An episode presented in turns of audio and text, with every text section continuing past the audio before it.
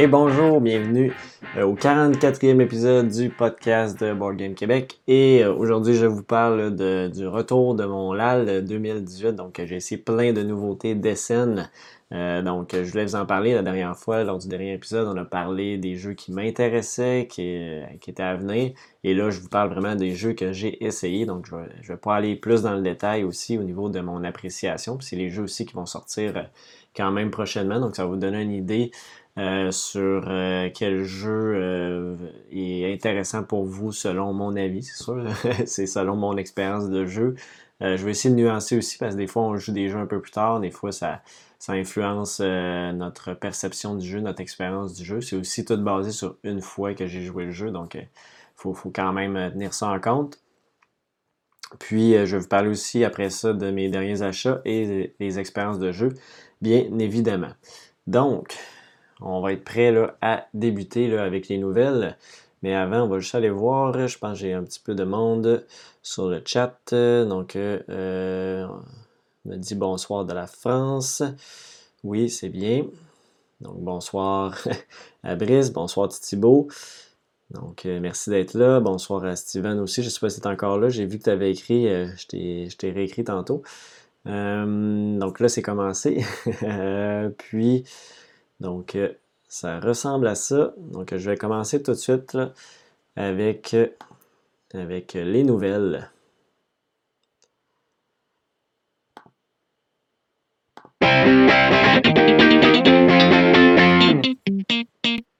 Alors, euh, du côté des nouvelles, ben, premièrement, il y a beaucoup d'événements ludiques au Québec. Je parle de ceux au Québec prochainement, dans les prochaines semaines. donc, premièrement, on a la semaine prochaine le, 17 euh, et 18 novembre, on a le Salon du jeu et du jouet de Québec qui a lieu au Centre de foire de Québec. Euh, on parle d'un événement là, qui, euh, qui est de 9h à 18h le samedi et de 9h à 17h le dimanche. C'est 5 pour les enfants en bas de 11 ans. en bas de 5 ans, c'est gratuit. 11, 11 pour les étudiants, 13 pour les adultes. Euh, et puis, donc, euh, cette année, je sais que comme nouveauté par rapport aux autres années, c'est qu'il va y avoir des prototypes de jeux. Donc, euh, dans les dernières années, c'était souvent plus des boutiques. Et puis, il y avait l'espace de la revanche pour jouer. Ça, je pense que ça reste tout là, à ce que j'ai, ce que j'ai cru comprendre. Et cette année, il ajoute aussi la portion là, des, des prototypes. Donc, ça va être une chance d'aller essayer des prototypes de jeux québécois. Donc, ça, c'est toujours très intéressant. Donc, euh, c'est à ne pas manquer. moi, je devrais y aller soit peut-être le samedi ou le dimanche. Là. Euh, je ne ferai pas les deux journées, c'est certain, mais euh, ça arrive peut-être soit, le samedi matin ou le dimanche dans la journée. je vais aller faire un tour, c'est certain, à ce salon-là. Je vais à chaque année. ensuite de ça, même date, si vous êtes à Montréal, si vous êtes à Montréal, il y a le samedi de jouer, le 17 novembre 2018. Euh, c'est de 13h à 22h. Et euh, c'est au Cégep du Vieux-Montréal. Et on parle ici de 10 en pré-vente, 15 à la porte et 5 pour les 18 ans et moins. Donc, euh, c'est un événement présenté par Ludol, Gratec et puis Sport Combat. Donc, ce sont, c'est un événement de jeu, donc samedi de le 17 novembre 2018. Et finalement, il y a aussi le 24 euh, et 25 novembre, le Salon du jeu de société de Montréal. C'est la cinquième édition cette année. Euh, c'est un coût de 10 pour une journée et 15 si vous voulez faire les deux journées. Euh, le samedi, c'est de 10h à 22h et le dimanche, c'est de 10h à 17h. Donc, plein de bels événements ludiques qui s'en viennent dans les prochaines semaines. Euh, et il y en a déjà eu plein. Il y a eu hier, euh, c'était le 12 h ludique. Malheureusement, j'ai pas pu y aller. Euh, il fallait, faut, choisir aussi. je revenais du LAL la semaine d'avant. Ça fait comme ça commence à faire beaucoup de routes aussi. Donc, mais ça va l'air d'un événement très intéressant, le 12 h ludique. puis c'était pour une bonne cause aussi. J'aurais peut-être dû y aller, mais bon, l'année prochaine, je me reprendrai. ça en fait beaucoup dans le mois de, novembre, comme, comme je disais. Puis, euh, Salon du jeu, j'aimerais, je devrais y aller aussi sur une journée. Euh, je n'ai pas encore décidé, mais euh, peut-être que je vais y être présent. Donc, si vous êtes à Montréal, le 24 et 25 novembre, c'est au marché Bon Secours. Je l'avais peut-être pas mentionné, c'est au marché Bon Secours. donc ça, ça fait le tour des petites nouvelles côté des événements. Et qu'est-ce qui, qu'est-ce qui a attiré mon, mon attention pardon, sur, sur Kickstarter? Et là, je vois ici, bonsoir Philippe. Bonsoir Philippe Guidet. Euh, qu'est-ce qui a attiré mon attention sur Kickstarter? Ben, premièrement, il y a euh, Barrage. Ça, ça semble être un très gros jeu euh, par Tommaso Battista et Simone, Luciani, qui est un des auteurs de mémoire de Lorenzo Il Magnifico. Oui, oui. Pas Tommaso Battista, ça ça me dit rien. Et puis, c'est un, quand même un, jeu euh, assez euh, intense de création de barrages, de gestion de barrages, euh, avec une petite roulette intéressante au niveau des actions. La, dernière fois que j'avais regardé, c'était quand même un principe intéressant. J'arrive à le retrouver, la petite roulette. Donc, cette petite roulette-là ici, qui est de construction, qui met en attente, quand vous la tournez, certains éléments. Euh, de mémoire, ça fait un petit bout que j'ai regardé, mais ça me semblait un jeu euh, style euro, de gestion, d'économie, euh, très intéressant. Donc ça, c'est Barrage qui est à... Il reste 67 heures à, la campagne. Ils ont près de presque 500 000 canadiens d'amassés, 2842 supporters. On parle d'un pledge de euh, on parle d'un pledge pour la boîte de base de 59 euros, donc environ 88 dollars canadiens. Euh, est-ce qu'il y a du shipping qu'il faut rajouter à ça? Oui, 18 euros de shipping, donc ça fait un montant total de 115 dollars. C'est quand même, ah, c'est beaucoup. C'est ça aussi, souvent qui me bloque là, quand on voit 18 euros de shipping. Ouf, ça, fait mal. Je peut-être attendre qu'il. Euh, c'est un jeu que c'est clair qu'il va arriver en magasin éventuellement. Donc, ça, c'est pour barrage. Ensuite, il y a un petit roll and write. Welcome to Dino World. Euh, World. Désolé.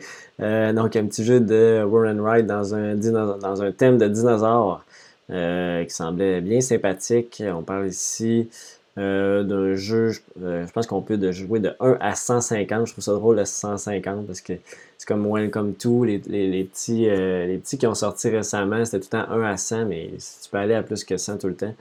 Puis là, ils ont décidé d'aller à 150, mais dans le fond, c'est toujours illimité ce nombre-là, rendu à ce chiffre-là. Puis euh, on parle de 40 à 70 minutes par partie quand même. Euh, il y a un peu de, de, de, cœur dans, de, de, core dans ce jeu-là. 12 euh, ans et plus pour les joueurs. ça me semblait bien intéressant aussi comme petit jeu. Je n'ai pas regardé en détail, juste la thématique, le roll and write je trouve ça euh, bien, bien sympathique. On parle ici, là, on est en, en livre sterling. Euh, on parle ici de 25 dollars pour non 42 dollars canadiens incluant le shipping pour le, jeu de base. Il y a d'autres pledges bien évidemment. puis donc la campagne se termine dans 11 jours. Puis on atteint facilement leur objectif. Ils sont rendus à 50 000 1000 backers. Il y a aussi euh, Pipeline. Pipeline, euh, un jeu, euh, un jeu de, gestion de pipeline. C'est un sujet un petit peu controversé là, de la création de pipeline côté environnemental.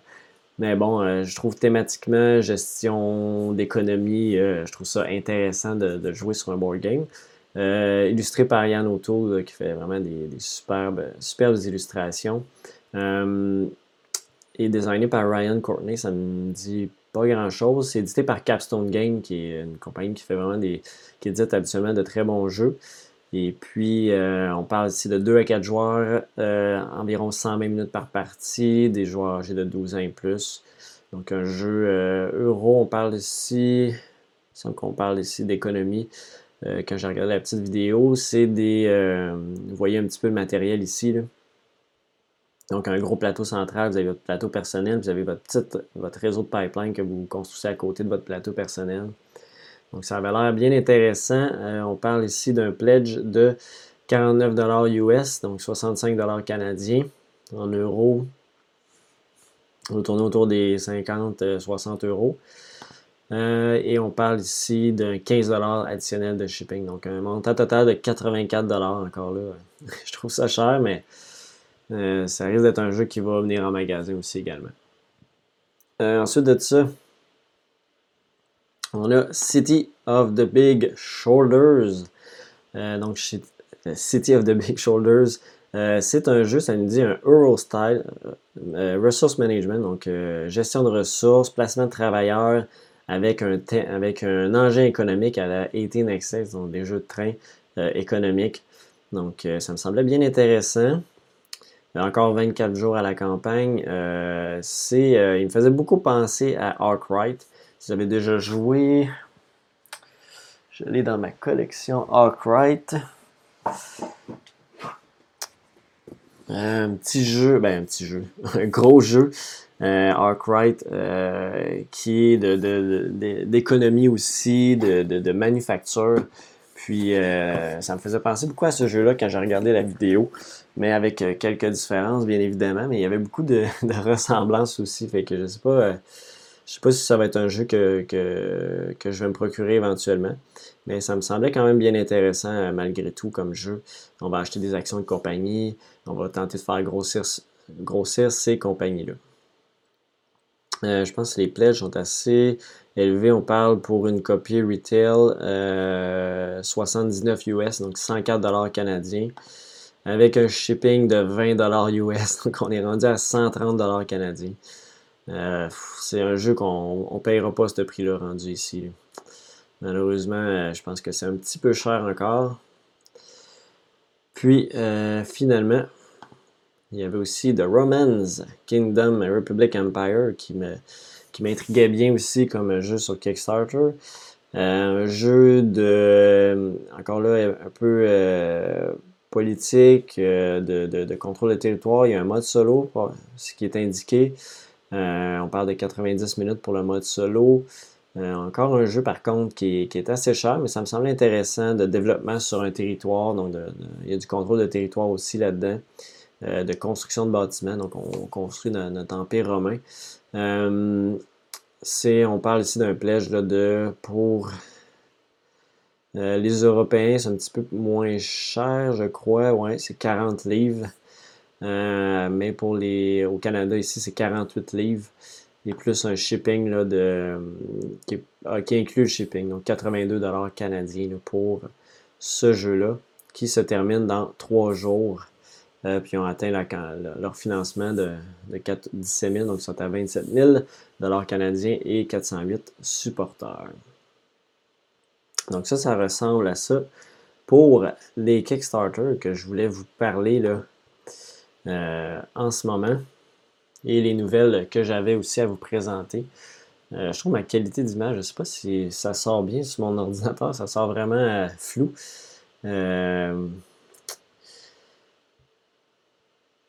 Donc ça, ressemble à ça pour du côté nouvelle. Peut-être m'indiquer, je trouve, je pense que la, qualité d'image est, est, assez moyenne.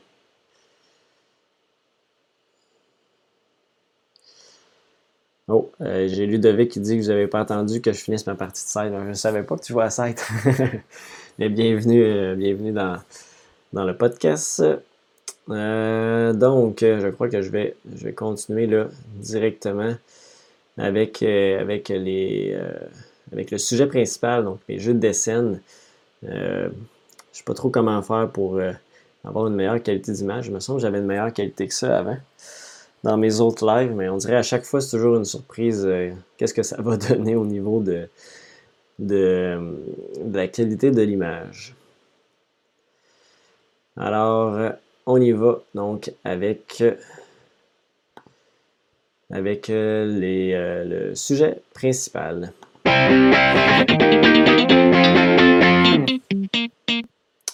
Alors, comme j'ai mentionné en début d'épisode, le sujet principal, je reviens sur SN. Donc, j'ai la, la, chance, pardon, la chance d'essayer 14 euh, jeux lors euh, de mon euh, séjour au LAL et dont 13 qui étaient des nouveautés d'SN. Il y en a un qui n'en faisait pas partie, mais je, je l'ai quand même mis dans mon petit classement. J'ai décidé de faire un petit... Ben, vous les mettre dans l'ordre de préférence en partant du dernier. et en remontant jusqu'au premier. Donc, c'est la façon que j'ai décidé de faire pour vous, le, vous présenter ça. Et donc, sans plus tarder, là, ben, comme j'ai dit aussi, en, je vais revenir un petit peu, comme j'ai dit au début, j'ai tout joué une fois à ces jeux-là. Euh, à des différents moments de la journée. Des fois, on en joue plein de suite, donc ça influence un peu, des fois, la perspective qu'on a eu du jeu. Euh, donc, peut-être, ça veut je vais peut-être dire, euh, ce jeu-là, j'ai moins aimé, mais finalement, si j'y rejoue éventuellement, peut-être que ma perception va changer. Donc, il faut, faut, faut, prendre ça. Il faut être conscient de la vie que je donne à plusieurs paramètres, comme, comme toujours, bien évidemment. Euh, et puis, euh, non, je pense que c'est tout. Donc, on va y aller là, avec le, mon numéro 14.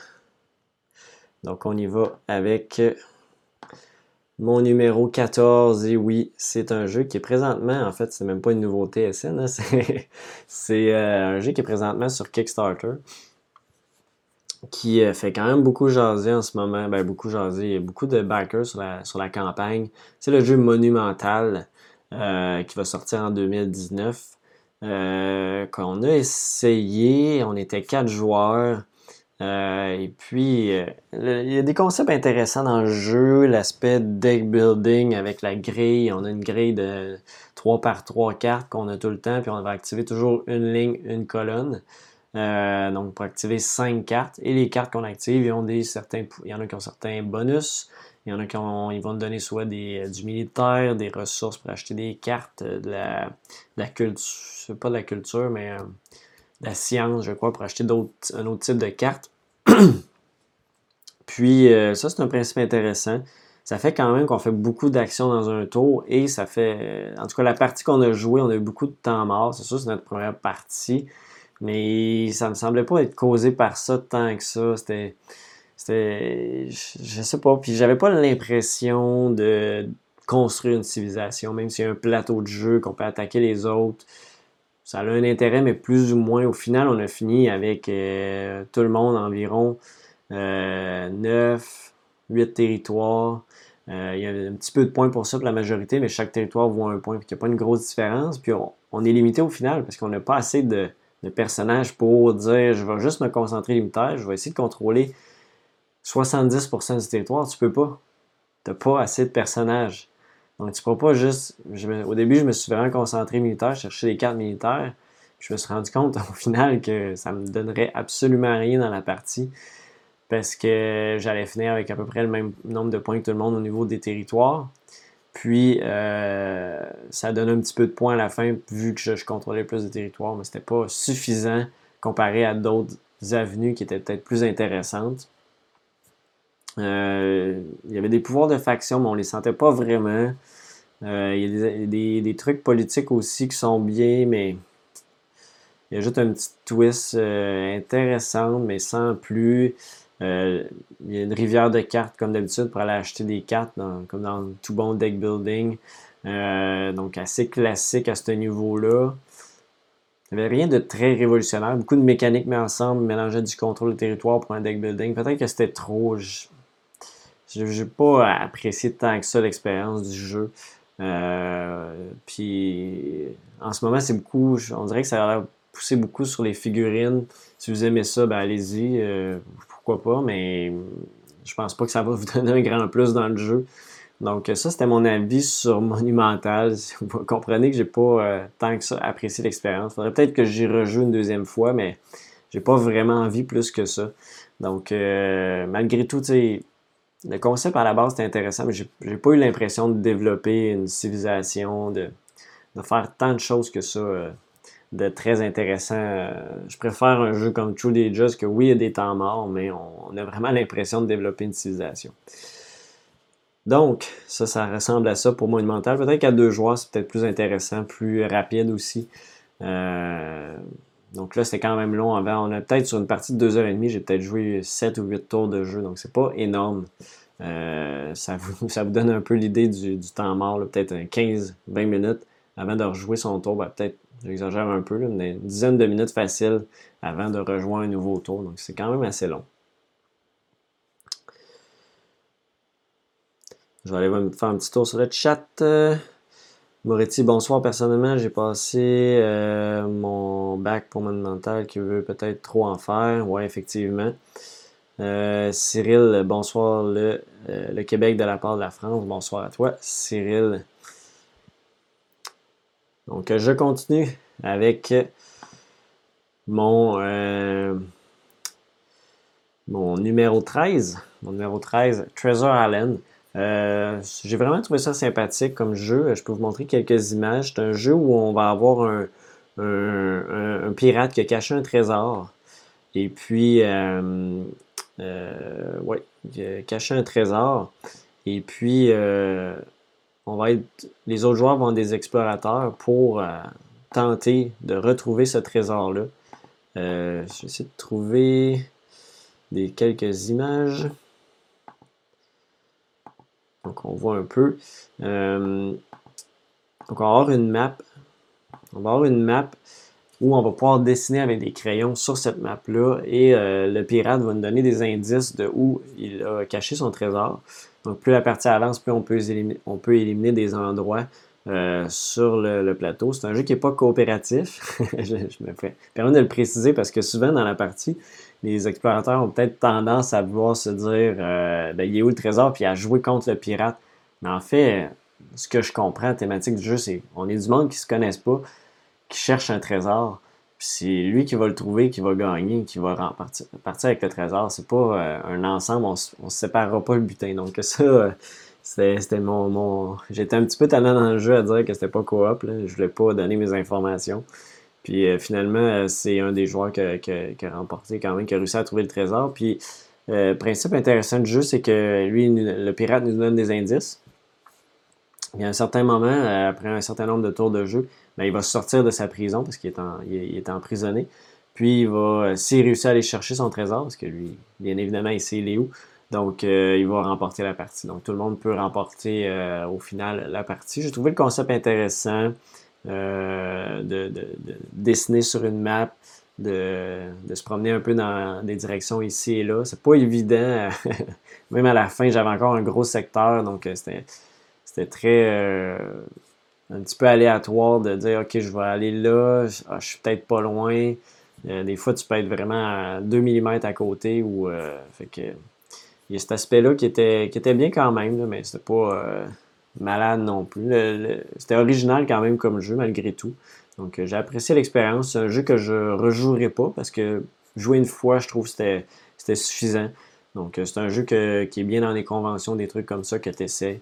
Euh, tu as du fun, mais au final, c'est pas un jeu que, je vais me racheter. C'est pas, un, pas un jeu qui est dans mon style, style de jeu régulier normal.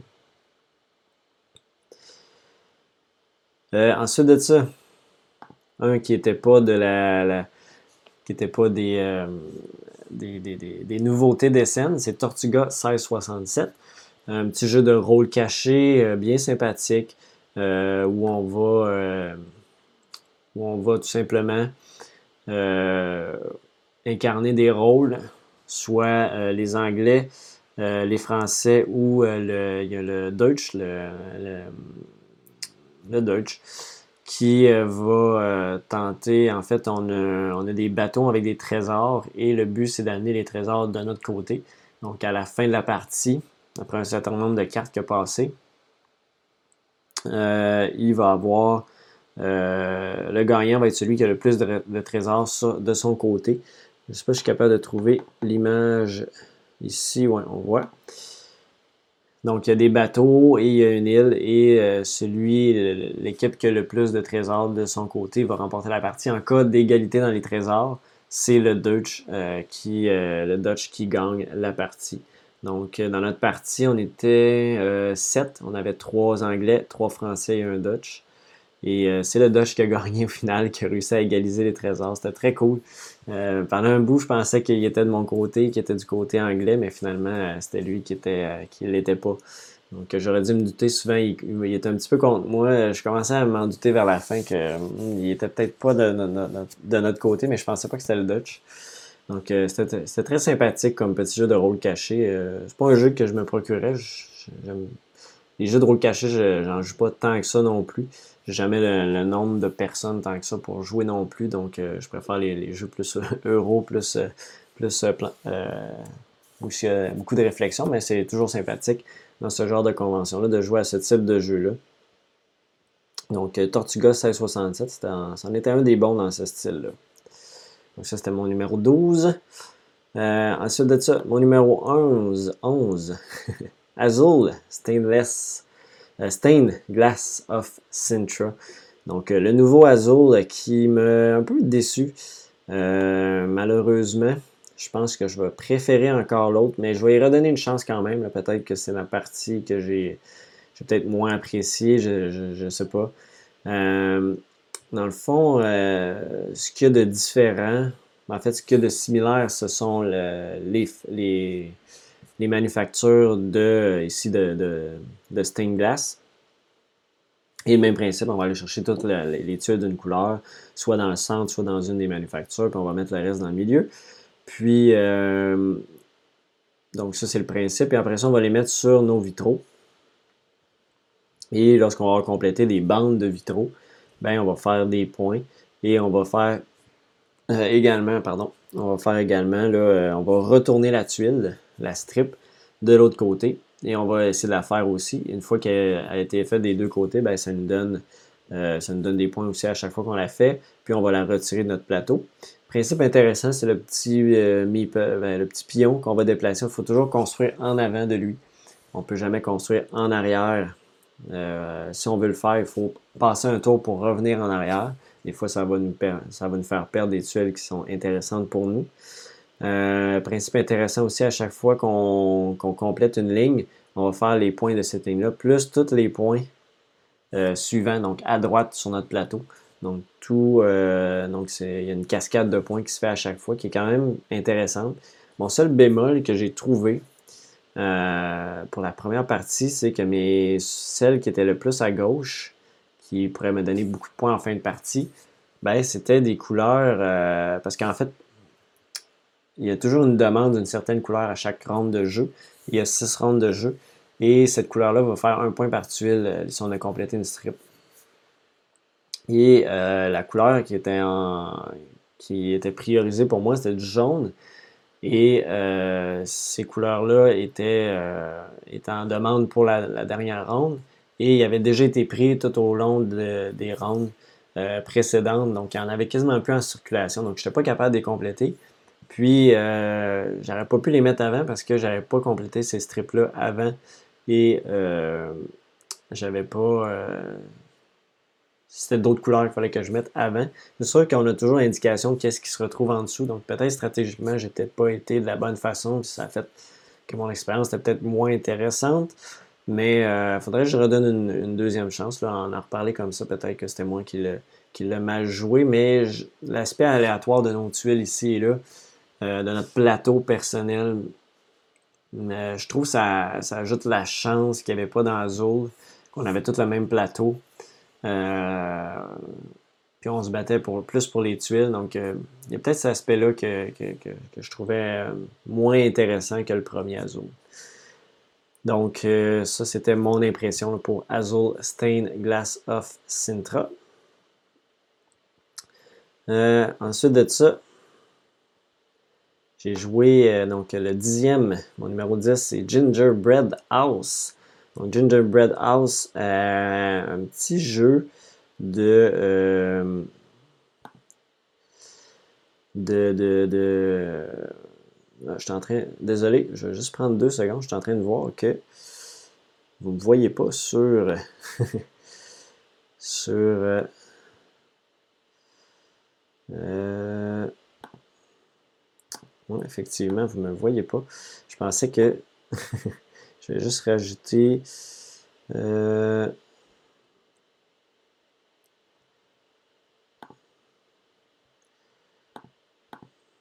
Je vais juste me rajouter dans le petit coin en bas.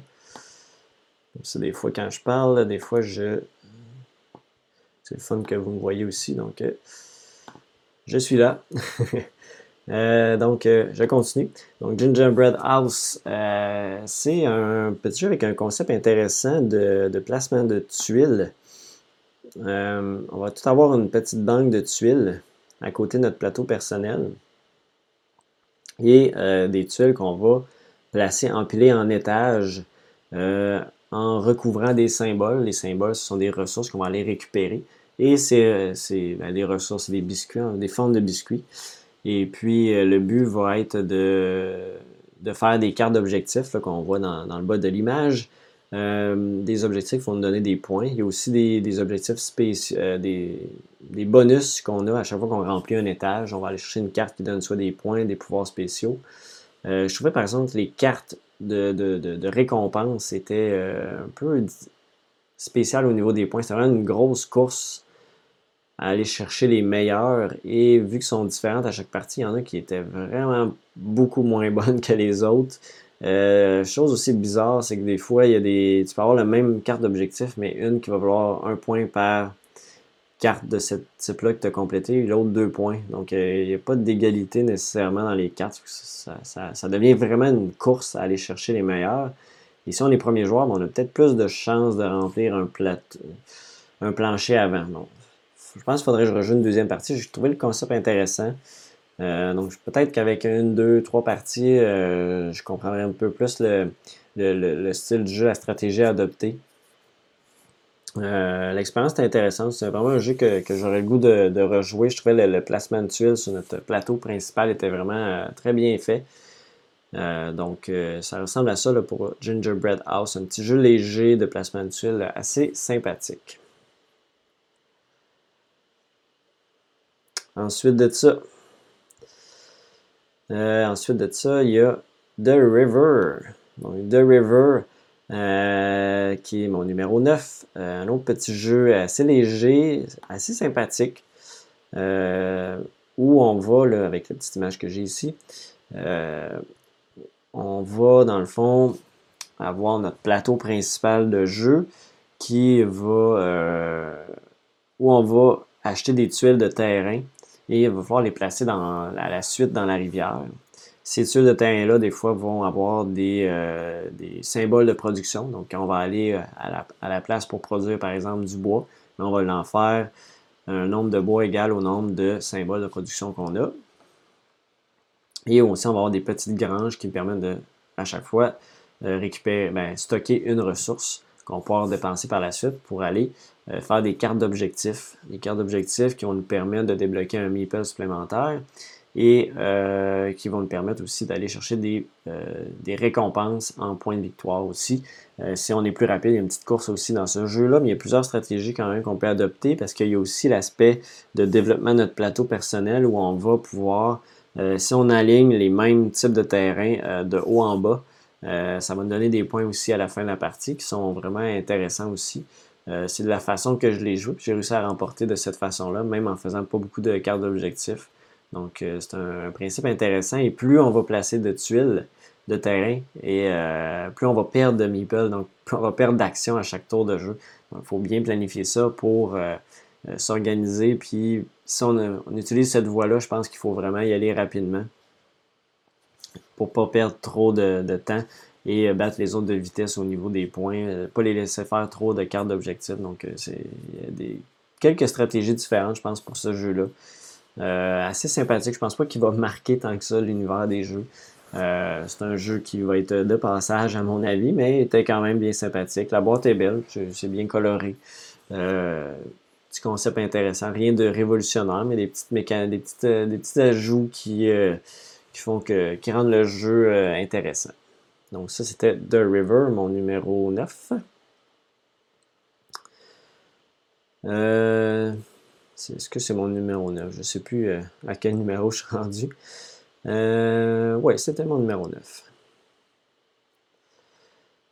Donc, ensuite de ça, j'ai mon numéro 8, Forum Trajanum. Donc, Forum Trajanum, le nouveau de Stephen Fell, le nouveau gros jeu de Stephen Fell. Euh, qui. Je sais pas si j'avais. Ben, c'est pas de la suite de Trajan. C'est peut-être dans le même style un peu. J'ai joué une fois à Trajan, fait que j'ai la misère un petit peu à m'en souvenir. Puis euh, celui-ci était. Thématiquement, j'ai pas tout compris qu'est-ce qu'on faisait nécessairement. C'était très mécanique et je faisais un truc, euh, ça donne un autre truc, mais tu saisis pas trop pourquoi tu fais ça. Euh, principe intéressant de plateau de joueurs euh, où on va avoir des, des personnages sur ce plateau-là. Et ces personnages-là, on va les prendre, on a toujours en prendre deux à chaque ronde, dépendant d'une ligne et une colonne, en fait, ça peut être deux lignes, deux colonnes sur notre grille, des cartes qui sont révélées, et puis on va en prendre un dans chacun, dans chacune.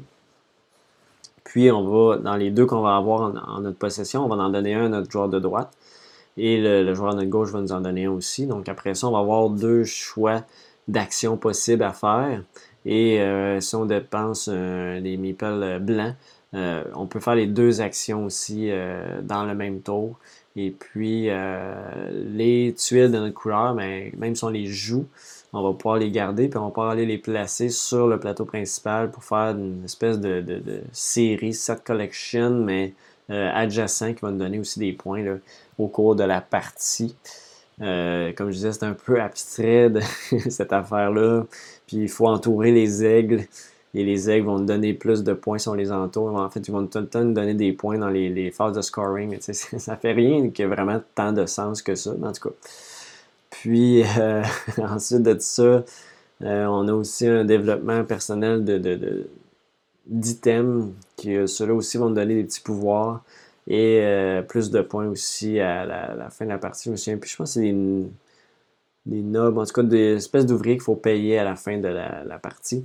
pas à la fin de la partie, à la fin de chaque manche. L'argent va juste servir à ça. Des même au début, on se demandait, on a de l'argent, mais à quoi ça sert? Ben, ça sert juste à ça à aller payer euh, ces personnages-là, euh, qui sont aussi des petites tuiles. Puis, euh, il y a un principe de, différentes couleurs d'ouvriers, et c'est les différentes couleurs d'ouvriers qui vont nous permettre d'aller chercher les différentes couleurs de tuiles. et il y a un principe aussi de scoring des différentes couleurs de tuiles au cours de la partie. Si on, débloque nos quatre tuiles de coin, ben, ça nous permet d'aller scorer ces, ces couleurs-là. Donc encore, c'est assez c'est difficile à expliquer juste comme ça.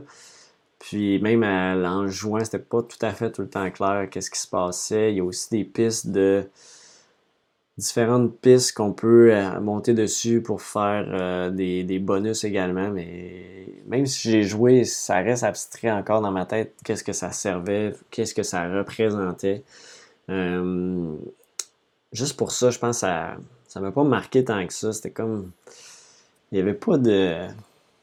Il n'y a pas de logique tant que ça à, faire des. à faire certaines actions. Je trouvais que c'est un peu ça qui manquait dans le jeu. Il y a aussi des objectifs de fin de ronde. Il y a trois rounds au total. Euh, des objectifs sont quand même sympathiques avec euh, notre plateau de jeu, euh, l'organisation de notre plateau de jeu. Donc, je pense que ça fait le tour de ce que je voulais dire sur Forum Trajanum. C'est pas un jeu qui m'a marqué énormément. C'était cool quand même. J'ai aimé l'expérience, mais pas assez pour dire que je l'achèterais ou que j'ai le goût d'y rejouer. C'était bien, mais sans plus.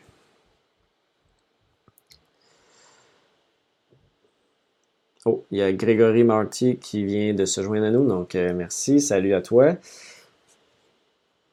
Donc n'hésitez pas, hein, si vous avez des questions euh, sur les jeux que je parle, n'hésitez pas, vous pouvez l'écrire, je vais répondre peut-être plus à la fin du, segment sur SN.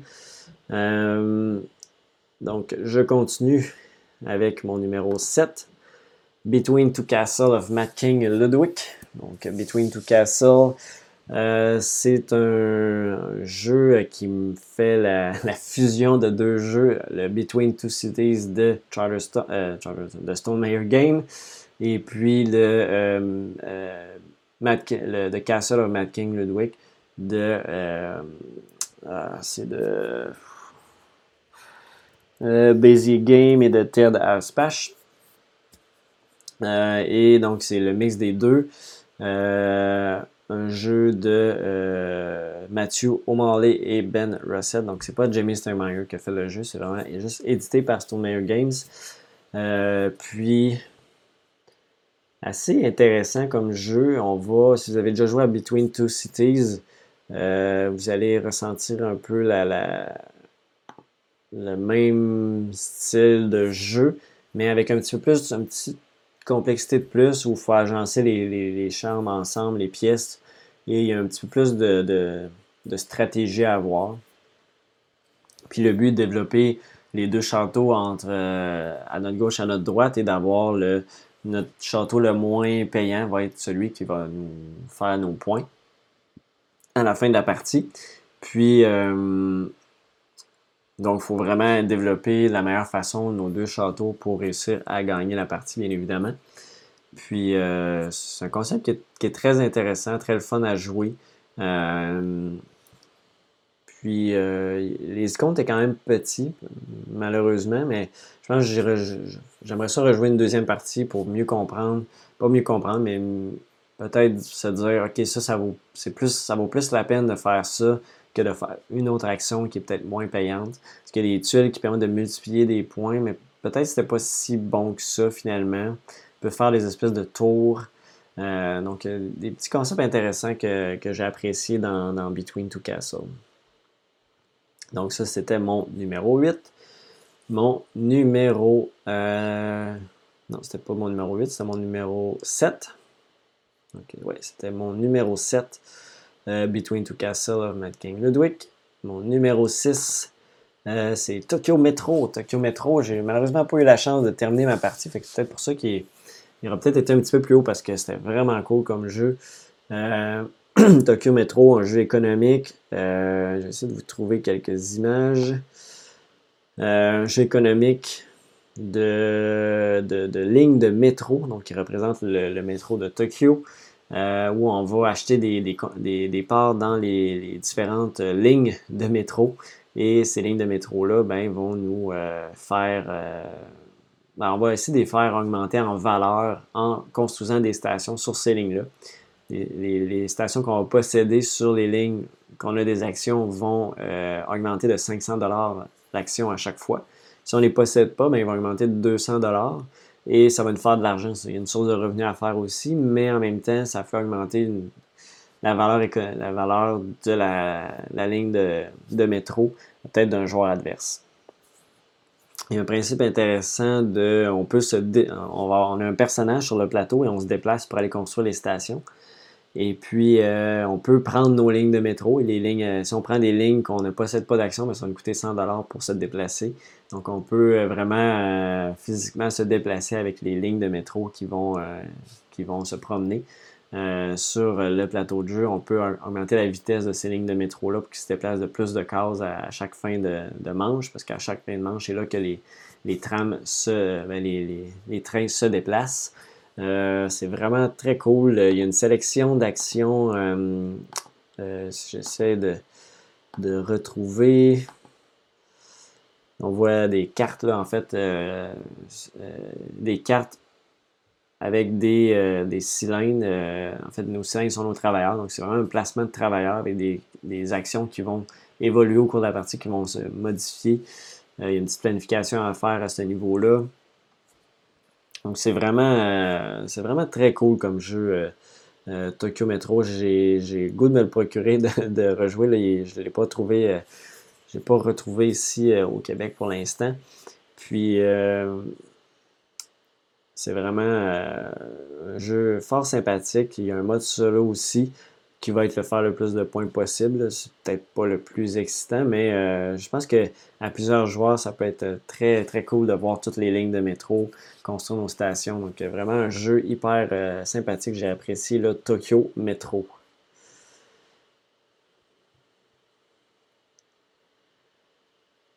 Ensuite, bon, on rentre dans le top 5 de mes jeux que j'ai joué. Donc le cinquième, Crown of Emara, un jeu que j'avais zéro entendu parler. J'en ai même pas parlé dans le dernier épisode du podcast où je parlais des jeux qui, qui m'intriguaient. Ça a comme ça avec les joueurs que j'étais qui voulaient l'essayer. Les autres, ils en avaient un petit peu entendu parler. Un jeu euh, bien, euh, bien intéressant. On a deux plateaux principaux où on va euh, se promener dans, le sens des aiguilles, dans, le sens des aiguilles d'une horloge. Euh, donc, dans le sens horaire, euh, il y a tout le temps quatre cases. Et sur ces cases-là, on va faire des actions. et dans le fond, on va se déplacer selon, je retrouve, on a un plateau personnel où on va jouer des cartes. des cartes d'action et on va avoir trois emplacements. On va jouer trois cartes par ronde. Et le premier emplacement nous fait avancer de 1. Fait qu'on joue notre action, puis ensuite on peut se déplacer de 1 ou on peut le faire dans en fait on peut le faire dans l'ordre que l'on veut. Et il y a aussi des actions bonus qu'on peut aller acheter des couronnes supplémentaires, ça nous donne, ça nous augmente notre rang et ça nous fait des, points de citoyens. Et euh, il y a d'autres actions qui vont nous donner encore des points de citoyens. Il y a aussi des points de euh, maison. Il faut construire des maisons en fait. Euh, et le but à la fin de la partie, c'est d'avoir, on va prendre le plus bas des deux, soit nos notre nombre de maisons ou notre nombre de citoyens, de population. Donc le but, c'est de loger toute la population qu'on a. On pourrait voir ça comme ça. Et donc on essaie de monter les deux pistes le plus qu'on peut euh, également au courant de la partie. Et la, plus basse des deux va euh, nous donner euh, notre nombre de points final à la fin de la partie. Donc, plein de, petits concepts intéressants dans, ce jeu-là. vite comme ça, si vous voyez l'image, c'est assez chargé, mais c'est vraiment assez simple quand même. Puis il y, a un plateau où on va chercher tout simplement des ressources et l'autre plateau, on va aller faire des actions pour transformer ces ressources-là en points de maison ou de citoyen. Donc, relativement simple au final. Donc, j'ai bien apprécié l'expérience de Crown of Emara. En quatrième place, Architect of the West Kingdom. Ça, c'était vraiment très bien comme expérience. C'est vraiment un, jeu qui roule super bien. On a joué à 5, donc le nombre maximal de joueurs. Euh, on va, c'est un placement de travailleurs, mais avec une petite twist où euh, les travailleurs qu'on place, on les reprend jamais. En fait, euh, on va à chaque fois qu'on va rajouter un travailleur de plus à chaque tour, on va faire l'action qui est là, mais le nombre de fois qu'on a de travailleurs. Donc, ou des fois, en fait, c'est indiqué, des fois que c'est pas tout à fait ça, mais dépendant du nombre de travailleurs qu'on a là, ça va nous donner des actions plus fortes. Et un principe très intéressant dans le jeu, c'est qu'on peut aller capturer tous les travailleurs euh, d'un joueur adverse à un endroit. Et euh, on va les amener sur notre plateau et on va pouvoir les, les revendre à la prison pour faire de l'argent. Euh, donc, c'est une façon de faire de l'argent dans le jeu. Faut, donc, il faut quand même rester attentif à ce que les autres font parce que si on voit qu'il s'accumule beaucoup de travailleurs à un certain endroit, ben, c'est le temps d'aller le capturer pour l'éviter de faire des actions trop fortes et de nous donner de l'argent aussi éventuellement. Euh, dans le jeu, on va construire des bâtiments et euh, une cathédrale aussi. Donc, euh, et c'est pas tout le monde qui peut construire tous les niveaux de la cathédrale. Donc, il y a une petite course aussi à ce niveau-là qui est assez intéressante. Puis, il y a des petits, il y a des, des, des nobles ou des, des, des cartes de personnages qu'on peut aller chercher euh, qu'on va avoir besoin pour construire les bâtiments parce qu'ils ont des petits symboles aussi donc euh, qui nous limitent dans ce qu'on peut acheter. Il y a un marché noir aussi où on peut aller acheter des, ressources mais qui vont nous coûter de l'argent. Euh, il y a une piste aussi de, de, prospérité, la prospérité ou en tout cas de. Ouais, non, plus de, de notoriété, je crois. donc, dépendant où on est placé, il y a certaines actions qu'on ne peut pas faire. Donc, si on est trop bas sur la piste de notoriété, on ne pourra pas construire la cathédrale si on est trop haut, mais on ne peut pas aller au black market parce qu'on est trop. Euh, ça serait mal vu d'aller euh, au black market. Donc, euh, vraiment un jeu intéressant. Puis ça roulait très bien à 5 joueurs. En fait, tout, ce qu'on fait à notre tour, c'est placer un travailleur. Donc, pour aller faire des actions. Donc, c'est vraiment très simple et j'ai vraiment apprécié l'expérience de Architects of the West Kingdom.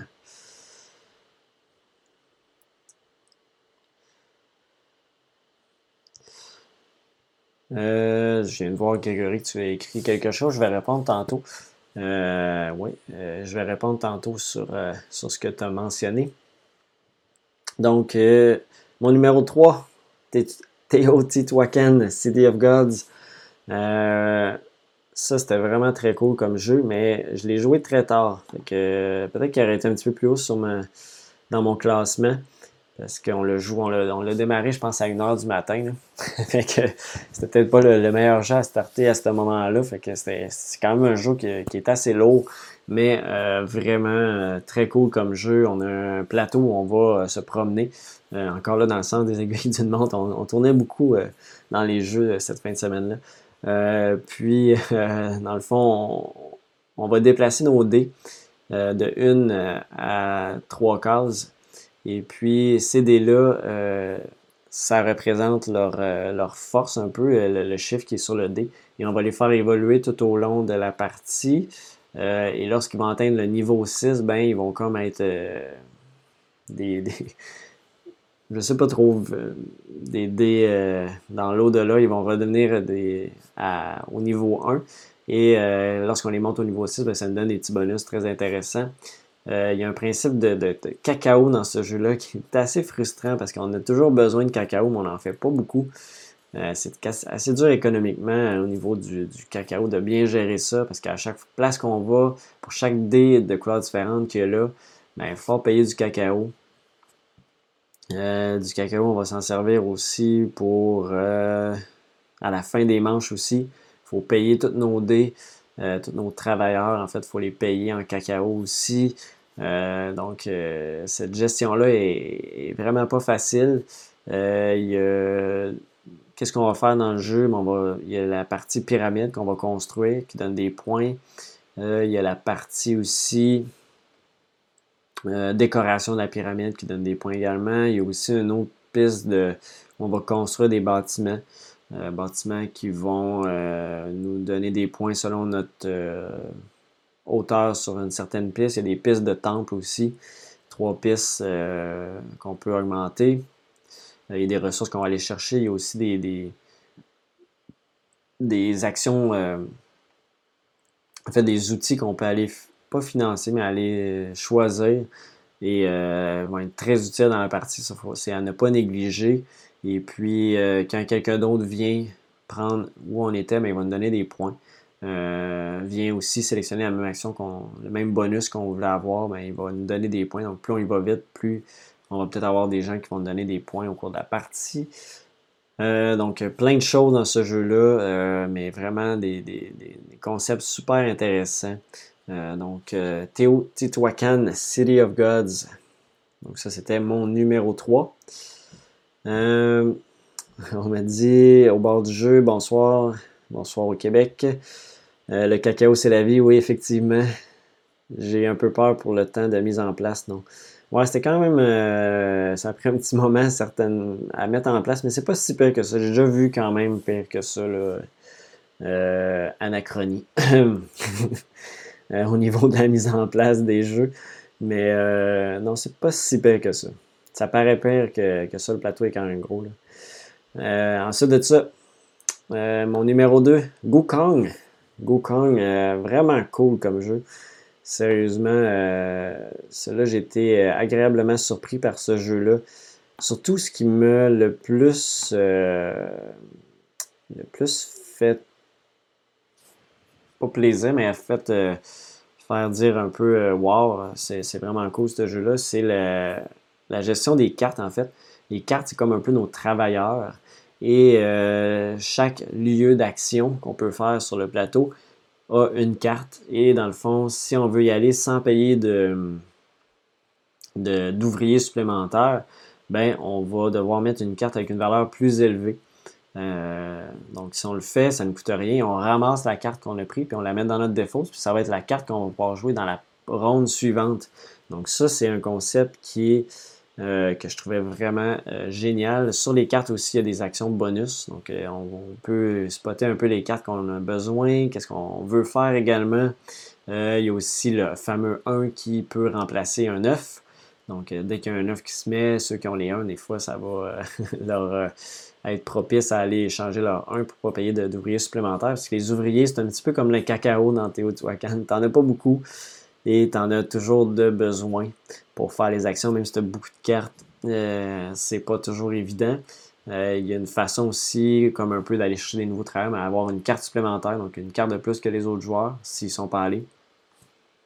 Donc il y a différentes actions qu'on peut faire. Il y a une piste euh, en haut du plateau où on va, euh, avec notre cheval, on va se promener dans la forêt puis on va chercher des petits bonus. C'est quand même drôle parce que c'est juste des chemins et on dirait qu'ils ont juste été droppés là puis ils font juste tourner en rond. puis les bonus se régénèrent. Donc thématiquement c'est un petit peu drôle. Il y a un endroit où on va aller je me souviens plus exactement qu'est-ce que ça représente, mais c'est euh, on va placer des ouvriers. Quand il y a un certain nombre, ben, euh, la majorité va l'emporter, va faire des points. Il y a une piste d'œufs, les, œufs. Euh, il y a un endroit où on va avoir des, bonus de, au cours de la partie et de fin de partie, des points de fin de partie. Il y a des, des jades aussi qu'on va aller chercher. Les jades, c'est un set collection qu'on va faire dans la partie. Il y a aussi le temple. Et le principe intéressant du jeu, c'est qu'il faut que tout le monde se rende jusqu'au temple si tu ne te rends pas euh, à la dernière case du temple, euh, euh, tu ne peux pas gagner la partie. Donc, tout le monde doit se rendre. Il y a une petite course pour avoir plus de points. Et il y a la piste du bateau en bas du plateau qui, donc c'est un bateau qu'on va déplacer avec des ouvriers.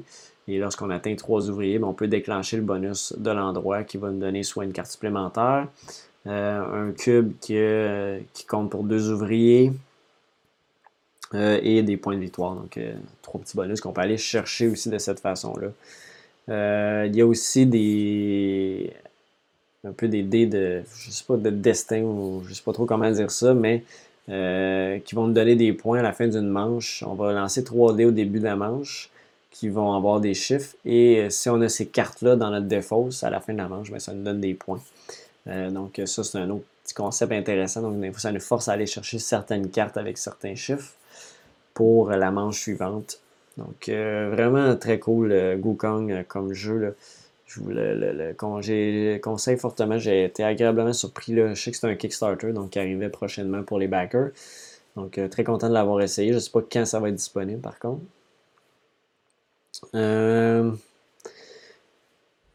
Ah ben oui, au bord du jeu, il dit euh, je l'attends celui-là. Je pense que tu ne seras pas déçu. Je sais que on, a eu la chance de l'essayer avant les backers.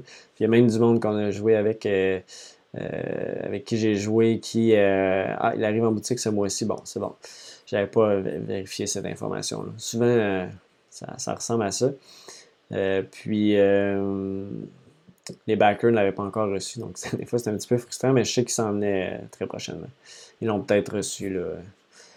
Euh, et euh, finalement, mon numéro 1 des jeux que j'ai essayé, c'est Newton. Newton, euh, je pense que c'était le numéro 1 de quelques personnes quand même aussi. Encore un jeu de Simone Luciani. qui, Newton, en fait, c'est un jeu. encore là, la mécanique de cartes m'a vraiment intéressé. vraiment bien surpris. On a plusieurs choses qu'on peut faire dans le jeu. Euh, on va avoir, euh, j'essaie de trouver le plateau personnel parce que c'est quand même.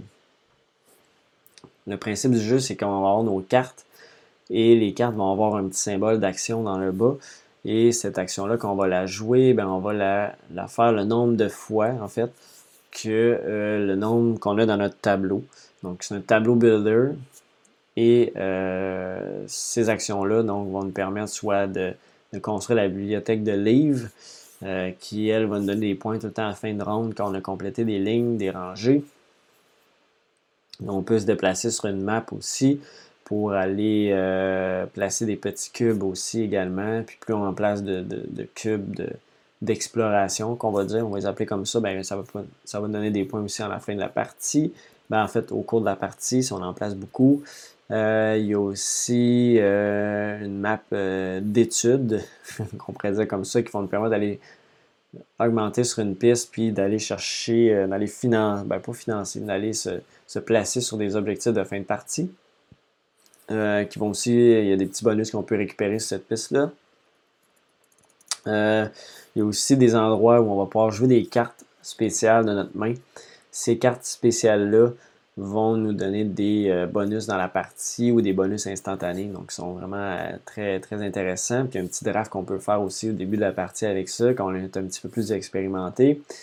Et euh, les petites cartes du jeu, ben, on va pouvoir aller en acheter d'autres aussi parce que à chaque fin de manche, ben, il y a une des cartes qu'on a jouées dans, dans, la manche, une des cinq cartes qu'on a jouées dans la manche qu'on va placer en dessous de notre plateau et ça va nous donner ce symbole-là permanent pour le reste de la partie. Euh, donc, c'est vraiment un petit engine building qu'on va développer. Euh, et puis, il y a aussi des, tuiles de symboles qu'on peut aller acheter également au courant de la partie dans la, piste des, études. C'est là qu'on promène un étudiant. Puis, euh, donc, c'est vraiment très cool. je pense que c'est le seul jeu que j'ai joué, que j'ai fait. Hey, je rejouerais tout de suite. Souvent, on veut essayer toutes les nouveautés. Puis, ah, je rejouerais tout de suite. Il y a plein de choses que je ferais différemment. Donc, pour ça que je l'ai placé au numéro 1. J'ai pas eu le choix. Là. malgré tout, j'ai aimé, j'ai bien aimé l'expérience de tous les jeux. Euh, comme j'ai dit, des fois, il y a à quel moment tu l'as joué, comment ta partie a été. Euh, il y a plein, plein de petits facteurs des fois qui influencent notre position, mais je voulais vous le présenter de cette façon-là. Euh, donc, je vais aller voir un petit peu au niveau des du chat. Je vais, je vais vous le mettre ici, le live chat. Euh, euh, au bord du jeu, tu me dis, euh, y a-t-il une variante solo dans Newton? Je crois que oui, de mémoire, mais je pense que c'est de faire le plus de points de victoire. si je me trompe pas, si je retourne voir sur Newton, je crois qu'il se joue de 1 à 4 joueurs, mais de mémoire, c'est faire le plus de points. Il n'y a pas d'automat. Dans Teotihuacan, il y a un automat. J'ai vérifié dans le livret de règles. mais Newton, de mémoire, c'est faire le plus de points. Gregor Martin dit une course au point euh, pour Newton, j'imagine. Oui, effectivement. Une course au point. Euh, c'est toujours des courses au point, les jeux euros. euh, oui, à la Rosenberg, effectivement, là, faire le plus de points possible. Euh, ensuite de ça, Grégory, tu m'avais aussi demandé, tu m'avais dit, tu m'as fait découvrir V-Commando. Et mardi commence le Kickstarter d'Assassin's Creed. Ouais, ça, ça va être très cool. Euh, j'ai vraiment hâte de voir cette campagne-là, de, de, voir ce nouveau jeu-là, voir tout ce, que, tout ce que comporte le Kickstarter d'Assassin's Creed. Euh, je me souviens plus du reste du titre, c'est euh, Brotherhood of Venice, quelque chose comme ça. Euh, donc euh, ça, j'ai vraiment hâte de voir ça. Assassin's Creed, c'est un jeu que j'aime bien aussi sur console.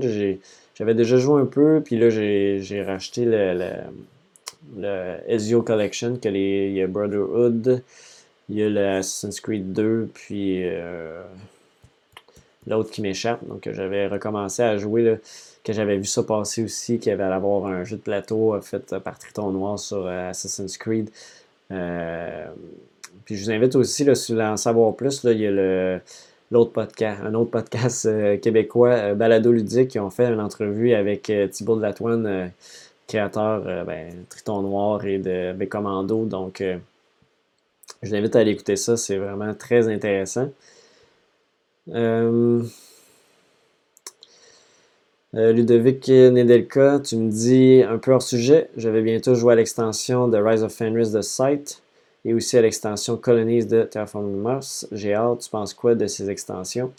Euh, j'y reviens un petit peu tantôt. Reste avec, euh, reste avec nous. Je vais vous parler de Rise of Fenris tantôt.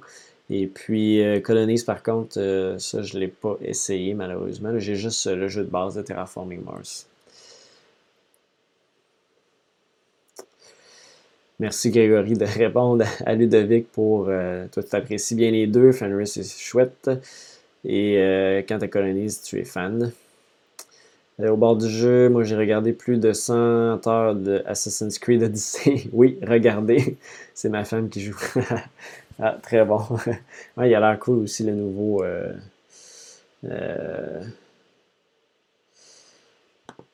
hmm. Assassin's va coûter un bras. Je sais pas à quel point. Je sais qu'il va y avoir des figurines dedans. C'est Daniel Villeneuve qui, indique ça. J'ai hâte de voir le prix, euh, à combien il va sortir, euh, effectivement. Euh, parce qu'il va y avoir des figurines dans ce jeu-là. Je sais pas si ça va être optionnel, mais je pense pas. Je pense qu'ils vont être de base dans le jeu. Mais ouais, ça risque de, de, coûter un certain montant, effectivement. Mais je pense que ça devrait faire fureur. Ça sort dans. De mémoire, c'est le 13 novembre le début de la campagne. Donc, dans deux jours, j'ai hâte de voir. Non, j'ai pas d'idée du prix. Euh, je pense pas qu'il en parlait dans l'entrevue que j'ai écoutée sur Balado, euh, Balado Ludique. Euh, salut, Lucky Joe Dice. Donc, donc, je vais conclure pour SN. Donc, SN, ça fait le tour des jeux que j'ai essayés. Il y en a tellement d'autres que, que je n'ai pas essayé malheureusement. On n'avait pas on a quand même joué du vendredi. Je suis arrivé, je pense, sur l'heure du souper, vendredi soir, jusqu'au dimanche à 4 heures. Donc, euh, avec quelques arrêts pour dormir, bien évidemment. donc, euh, c'était vraiment une super belle expérience. Je tiens à remercier le. c'est Laurent Dolph qui organise ça. Toujours très cool à chaque année, le LAL. vraiment le fun d'avoir les nouveautés des scènes en primeur et de, de, pouvoir les essayer, de se faire une idée sur ces jeux-là. Puis trouve ça bien de vous en parler, de, vous redonner cette information-là, peut-être euh, un peu orienter vos choix euh, dans vos prochains achats avec euh, tous les jeux qui sortent à chaque année. on ne peut pas tout acheter et on ne peut pas tout essayer malheureusement. donc, je crois qu'on va y aller avec les derniers achats.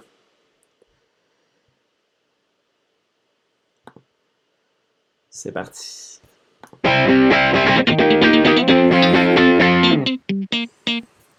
Alors, les derniers achats. Euh, je me suis pas bien préparé. Habituellement, j'ai les sors à côté de moi, mais là, je les ai pas. Euh, je vais essayer de les trouver au fur et à mesure. Vous me permettrez, euh, désolé pour cette petite lacune-là.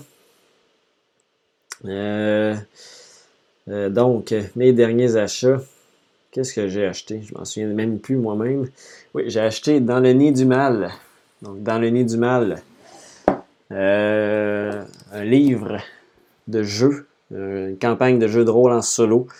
Euh, thématiquement, euh, une thématique mix entre Deuxième Guerre mondiale dans le Canadie et l'univers de, de, de Cthulhu, de, ben, de Lovecraft, je pense que c'est ça. et puis, donc, un truc très, très intéressant, ça c'est l'acte 1. Euh, j'ai fait un personnage, j'ai passé au travers, mais euh, j'ai l'impression d'avoir quasiment rien lu. Puis à la fin, on me dit, euh, on peut, ben, je vous le dirai pas en fait. je pense que je vais repartir un, autre, un deuxième personnage pour explorer un petit peu plus d'autres pistes dans le jeu puis comprendre un peu mieux qu'est-ce qui se passe dans l'histoire. Donc très cool là. puis vous avez votre petite, vous avez la petite feuille ici de de votre personnage. Euh, et cette, euh, cette, euh, cette feuille-là, il vous en donne une deuxième et moi je l'ai plastifiée dans le fond, donc je vais pouvoir partir plusieurs personnages et au pire les prendre en photo là, pour les conserver. Donc, système intéressant, on joue avec 3D10. puis on, avance dans le jeu, c'est vraiment très cool. Donc, dans le nid du mal, je voulais vous en parler tantôt, mais bon, je l'ai déjà fait. Je juste parler de mes derniers achats. Euh, j'ai joué, euh, j'ai joué, j'ai acheté aussi Marbology. Euh, bon, je vous montrerai la boîte tantôt, elle est en dessous d'une grosse pile de boîtes qui est juste à côté de moi. j'ai acheté aussi Six Sticks. j'ai pas la boîte avec moi, elle, est là-bas. Donc un petit jeu que j'ai joué aussi dernièrement. Euh, j'ai joué, euh, j'ai acheté aussi euh, Silvertown juste ici. Désolé. Donc j'ai acheté aussi Silvertone que j'ai présenté le déballage. j'ai pas encore essayé malheureusement. manque de temps un peu. j'ai acheté aussi Tramway. Ben, en fait, j'ai acheté, j'ai reçu mes Tramways. Donc, Tramways puis Tramways Engineer Workbook juste ici. Euh, L'autre tramway est en dessous de ma pile aussi, donc vous allez le voir tantôt. Donc, un petit jeu euh, bien cool de, de, développement de tram dans une ville. On va devoir euh, faire transporter les personnages euh, d'une place à une autre. Donc, très cool ce jeu-là. J'ai acheté aussi. hier, j'ai rien de déballé encore. Je vous présente ça à l'instant. Donc, il y avait une bonne vente là, à l'imaginaire, donc j'en ai profité. Euh, donc, j'ai acheté ici euh, El Grande Big Box. Ça fait longtemps que je la voyais, que je sais que c'est un très bon jeu euh, avec du placement de dés, contrôle de territoire. Du placement de dés? Non. mais juste de, de, contrôle de territoire. Je sais que c'était un très bon jeu, puis ça, ça contient les 6 extensions, puis le prix était vraiment abordable. Je l'ai eu pour 30$, donc c'est vraiment pas très cher pour la Big Box de El Grande. Donc, c'est des déballages qui vont suivre, bien, bien évidemment, prochainement. Euh, ensuite de ça, euh, j'ai euh, acheté Runbound. Runbound, un autre jeu dans, l'univers, dans un univers que j'aime bien avec Run donc, Runbound. que je me suis procuré également. Donc, ça aussi, j'ai bien hâte de, jouer à ça. je sais qu'il y a une façon de jouer en solo aussi qui est très intéressante.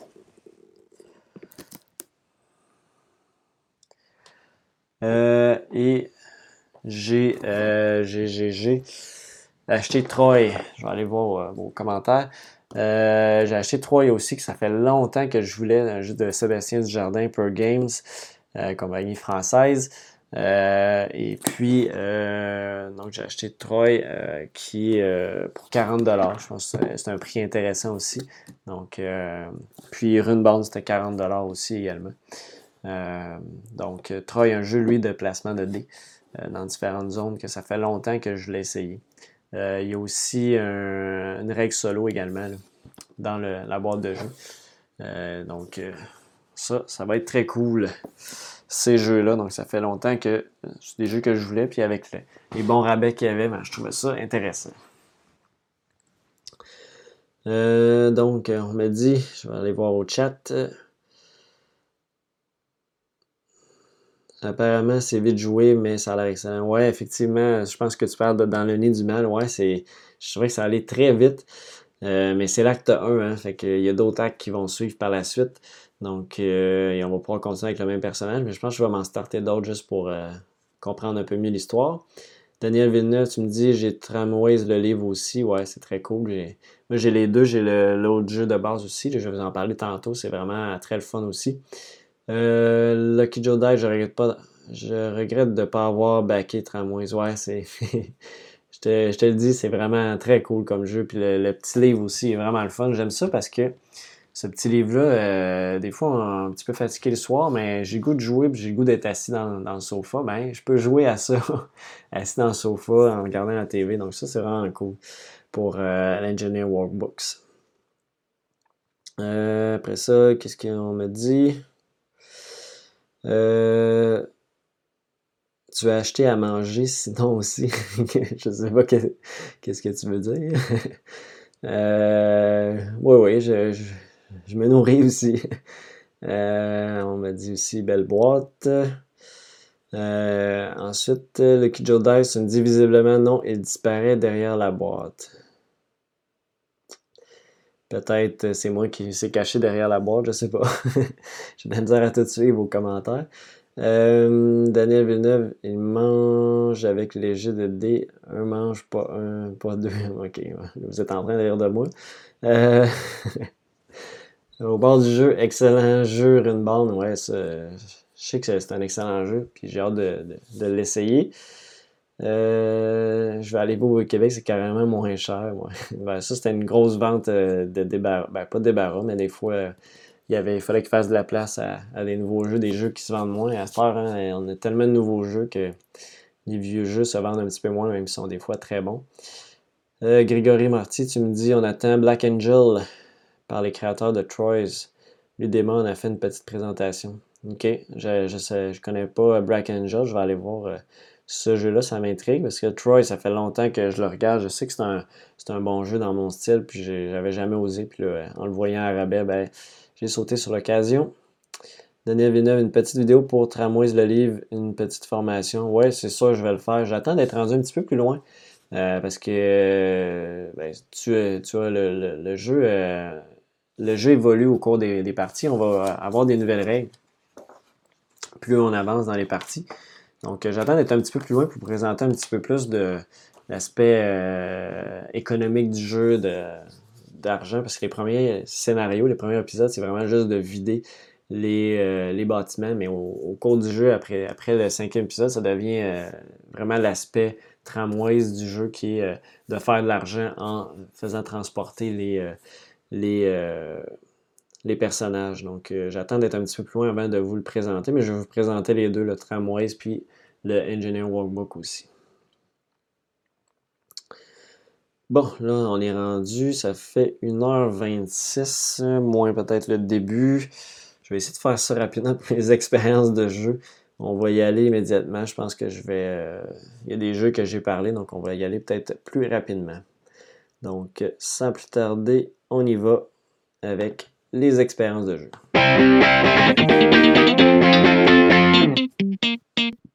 Alors, les expériences de jeu. Donc, on y va, comme j'ai dit. Euh, c'est les jeux que j'ai joués depuis le dernier épisode, excluant tous les jeux que j'ai parlé avant de SN, bien évidemment. Fait que j'ai joué vraiment beaucoup depuis le dernier épisode. Donc, euh, on regarde ça. Euh, je vais avec, premièrement, donc je vais avec, c'est Captive. Captive, un autre petit jeu ici. Très cool, je ne l'ai pas encore terminé. Captive, euh, qui est encore là un jeu, un jeu de rôle encore là ici de euh, un jeu de rôle euh, BD. très cool, très intéressant. On va voyager et on va tenter de sauver notre fille. Et puis après, j'ai fait deux ou trois tentatives. Je pense que j'ai fait deux. deux tentatives jusqu'à maintenant. Je n'ai pas réussi encore à sauver ma fille, à me rendre à la fin de l'histoire sans mourir. Donc, euh, vraiment très cool euh, ce petit jeu-là, Captive. Euh, ensuite de ça, j'ai joué à Labyrinthe de War and Terror, que d'ailleurs la partie en solo là, est présentement en ligne. Est présentement en ligne. les deux premiers épisodes, le troisième va s'en aller prochainement, soit cette semaine ou la semaine prochaine. Euh, pour, euh, ça va être le dernier, je vous l'annonce, le troisième et dernier épisode euh, de Labyrinthe. Puis, donc c'est vraiment très cool, je vous invite à aller voir ça. ce jeu-là, c'est en solo, c'est vraiment un, challenge très intéressant. On va tenter de contrôler des territoires, en fait, de, ben, d'avoir des gouvernements good sur euh, certains territoires qui vont donner des points de, good ressources et empêcher euh, le djihad de, contrôler ces territoires-là. Donc, c'est une lutte euh, très intéressante entre deux factions. Puis, l'Ottoman est quand même très bien géré. Donc, Labyrinthe, je vous invite à aller voir ça, les vidéos que j'ai fait. Euh, oui, c'est une mécanique un peu à la Twilight Struggle. Il y a, au bord du jeu qui me dit Labyrinthe, c'est pas une mécanique un peu à la Twilight Struggle. Oui, évidemment. Euh, ben, évidemment. Effectivement, c'est un card-driven game.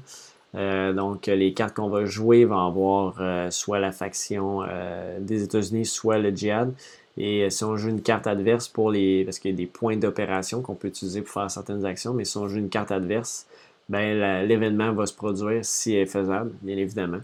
Donc, euh, des fois, c'est un peu à notre désavantage, les cartes qu'on a dans nos mains, un peu comme dans Twilight Struggle. Euh,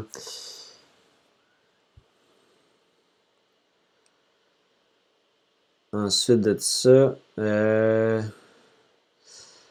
je, vais revenir au. Je vais passer les expériences, puis je vais revenir après ça à vos commentaires. ça roule beaucoup. Je vais revenir après, sinon ça va aller, euh, ça va être un petit peu trop long. Euh, donc, j'y vais ensuite.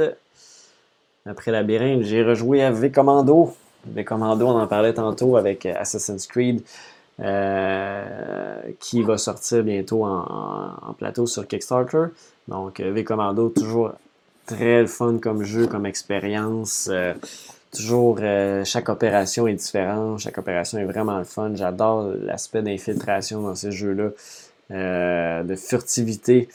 Euh, c'est vraiment très cool. V Commando, ça reste un de mes jeux solo favoris, que je sors pas assez souvent à mon goût, mais il faut que je sorte plus souvent. J'ai juste la boîte de base, puis là, je commence à. des fois, on se dit, ah, il y a les extensions, puis j'ai peur de ne pas les, les retrouver si je l'achète pas prochainement. Donc, je pense que je vais me les procurer éventuellement pour euh, ajouter un peu. Puis en plus, moi, j'ai la version Kickstarter. euh, que j'avais remporté, et puis euh, dans un concours du, Triton Noir. Et puis, il y a certains éléments, certains personnages spéciaux que je ne peux pas utiliser sans les extensions. Donc, il faudrait que j'achète les extensions pour pouvoir les jouer également. Donc, V Commando, j'ai encore rejoué une petite partie de ça. Sagrada, je ne rentrerai pas dans les détails. J'ai essayé la petite extension 5-6 joueurs. Donc, euh, on était justement 5 joueurs. Donc, ça me permet de. ça a permis de, l'essayer, de rajouter aussi les petits objectifs, euh, les nouveaux objectifs qui sont intéressants. D'être au lieu d'être une couleur de dés, c'est des, euh, des endroits sur notre plateau où il faut avoir des dés le plus élevés possible pour faire le plus de points. Donc, ça, c'est vraiment très cool. Puis, le, le Private Dice Pool, je ne sais pas si j'ai grandement apprécié ou non. Je trouvais que ça nous bloquait un peu plus que d'autres choses, euh, dépendant comment on lançait nos dés. Donc, euh, c'est ça pour Sagrada. J'ai rejoué à Mexica. Mexica, un jeu que euh, toujours, toujours beaucoup de plaisir jouer à, à Mexica en famille. C'est mon jeu quasiment familial par excellence. C'est un jeu vraiment. Euh, c'est juste de contrôler des territoires puis de placer des pyramides, former des territoires. Euh, puis on peut aller vraiment facilement se déplacer dans les autres euh, territoires des, des, adversaires avec les ponts. c'est vraiment très cool, Mexica. J'ai Tikal aussi, mais celui-là, on, le préfère à, Tikal. Plus simple que Tikal, puis c'est vraiment très cool, Mexica. Toujours beaucoup de plaisir avec ce jeu-là. Euh, également, j'ai rejoué à For Sale. For Sale, euh, ça aussi, petit jeu familial que j'aime bien. Petit jeu d'enchère, ça sort rapidement. 15-20 euh, minutes, 30 minutes gros max, 3 à 6 joueurs. Toujours beaucoup de plaisir à jouer à For Sale. Petit jeu d'enchère vraiment sympathique. j'ai joué la première, pour la première fois à Exit. Donc, Exit, la cabane abandonnée. Euh, je ne veux pas faire de spoilers. J'ai vraiment apprécié l'expérience. Dans les jeux de euh, Escape the Room, j'ai essayé Unlock puis Exit. Je préfère Exit que Unlock. Euh, c'est tout ce que je peux dire? je ne veux pas rentrer dans le détail, mais vraiment très bien. J'ai quand même le goût d'en refaire d'autres. j'ai rejoué aussi à euh, je vais vous mettre l'image à Century Spice Road. Euh, ça, je pense que j'ai trop joué à Century. On dirait que je suis. J'ai. j'ai juste trop joué, fait que j'ai plus vraiment de fun à jouer à ce jeu-là, à échanger des cubes pour des cubes. C'est quasiment juste ça, puis glisser des cartes. Euh, on dirait que j'ai fait le tour de ce jeu-là, malheureusement, mais ça restait quand même un jeu de fun mathématique intéressant. Ensuite de ça, j'ai joué à Terraforming Mars. Euh, j'ai fait, euh, en fait, j'ai appris euh, à mon frère quand je l'ai vu Terraforming Mars, puis il a bien aimé le, jeu. On a fait deux parties consécutives. La première que j'ai remportée, il a remporté la deuxième. c'est la première fois que je jouais à deux, puis j'ai vraiment trouvé ça très le fun à deux. Euh, la dynamique du jeu euh, est, bien. Puis euh, le draft aussi de cartes et je pense c'est un must aussi pour on peut limiter la chance de la pige des cartes. Donc Terraforming Mars, à chaque fois que je rejoue, je le trouve de, plus en plus intéressant. Donc je comprends pourquoi les, les gens l'aiment beaucoup ce jeu-là. Peut-être que je me procurerai des extensions éventuellement, mais je n'ai pas encore assez joué à la version de base pour, pour dire que que ça vaut la peine d'aller acheter des extensions. Euh, bon, je vais peut-être faire un petit tour sur le chat. Euh, ouais, je vais faire un petit tour sur le chat. Je vais revenir. Oh, j'ai oublié de. On va aller faire un petit tour sur le chat. Parce que là, je sens qu'il y a beaucoup de choses à répondre. Euh, je vais revenir un peu. on m'a dit. Euh,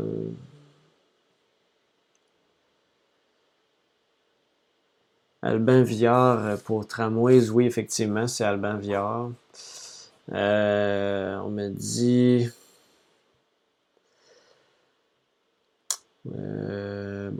Il y en a que vous êtes tout répondu. j'ai voulu négocier un proto pour en faire une vidéo. Il m'a fait un stop de cowboy. Je sais pas de quel jeu tu parles, Lucky, Lucky Joke Dice. Ah, ok, il parlait de Carl Nixon. Ok, c'est bon.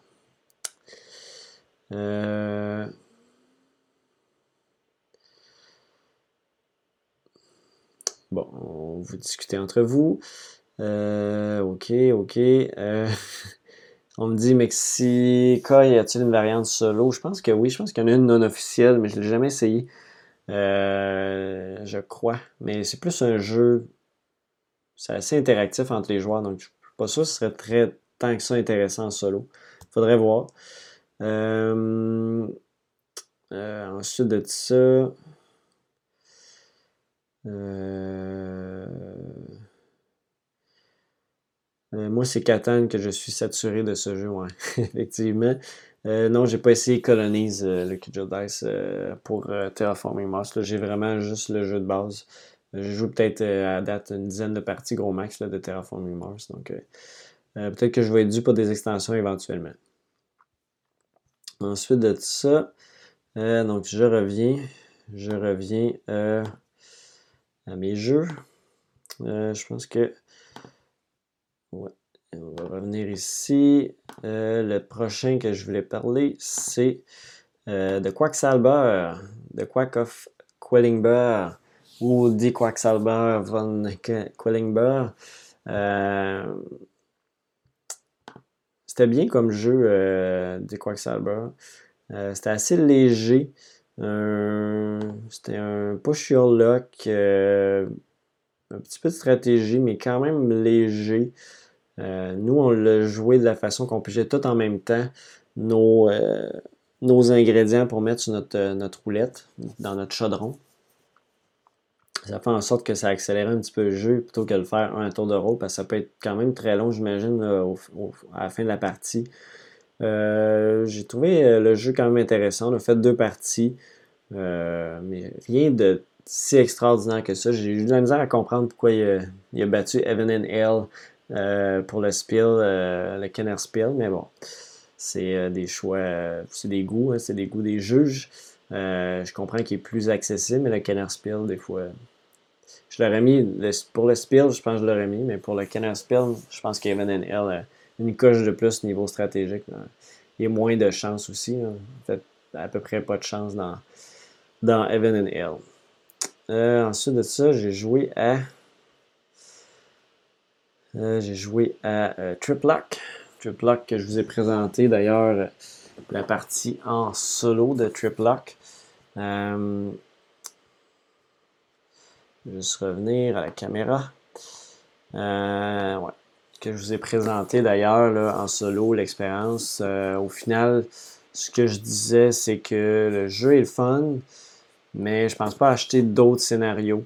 Euh, ça revient un petit peu du, un peu du pareil au même à chaque partie quasiment. C'est vraiment juste de bien planifier nos, trucs pour mettre les, différents engrenages aux bonnes places pour faire euh, soit des points ou des objectifs de, de positionnement, on va dire comme ça comme ça. Donc, euh, c'est ça pour Triplock. Je vous invite à aller voir les parties, ben, en fait, la partie en solo en plusieurs épisodes que j'ai fait. Euh, si ce jeu-là vous intéresse, bien évidemment. Euh, ensuite de ça, j'ai rejoué, j'ai joué à Dans le nid du mal, que je vous ai dit tantôt. j'ai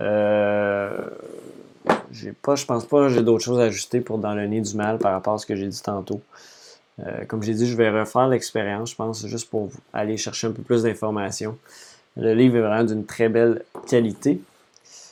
Euh, ensuite, j'ai joué à Dragon, Dragon Castle. Euh, donc, Dragon Castle, juste ici. C'était pas la première fois que je jouais.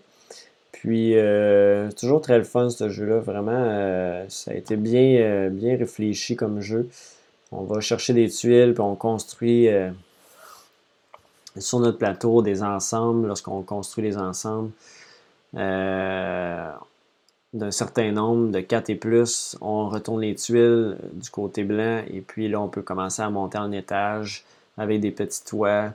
Puis les parties sont un petit peu toutes différentes parce qu'il y a des, objectifs de fin de partie qui sont différents.